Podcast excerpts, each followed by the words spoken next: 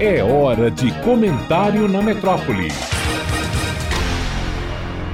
Se bem não fizer, mal não fará.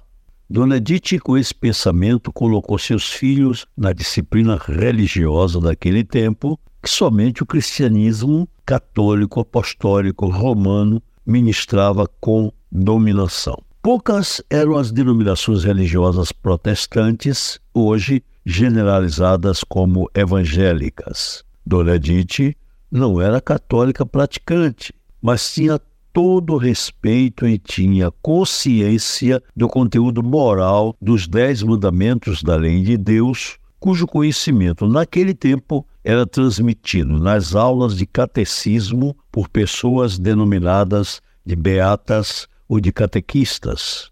Sei esses mandamentos de cor e salteados pratico-os no meu dia a dia.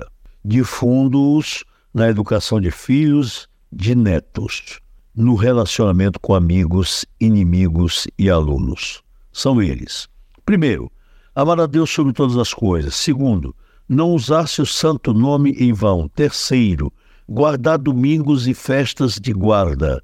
Quarto, honrar pai e mãe. Quinto, não matar. Sexto, não pecar contra a castidade. Sétimo, não roubar.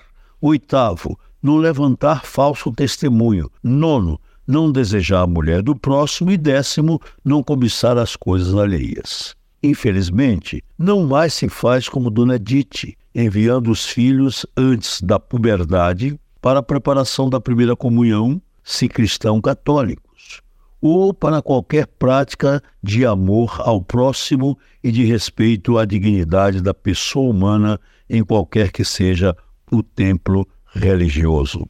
O templo é lugar de meditação, onde se guarda em contrição respeito pelo líder imaterial daquela religião, por intercessão de quem conduz a transmissão dos ensinamentos de fé.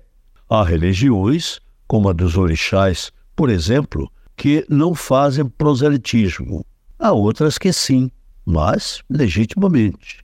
Estas últimas são responsáveis, às vezes, pela manipulação religiosa tão prejudicial à liberdade de crença, liberdade tão útil à sociedade. Manipula-se até na linha da busca pelo poder político, a ponto de a justiça eleitoral já está formulando jurisprudência em torno do abuso de poder religioso. É lamentável.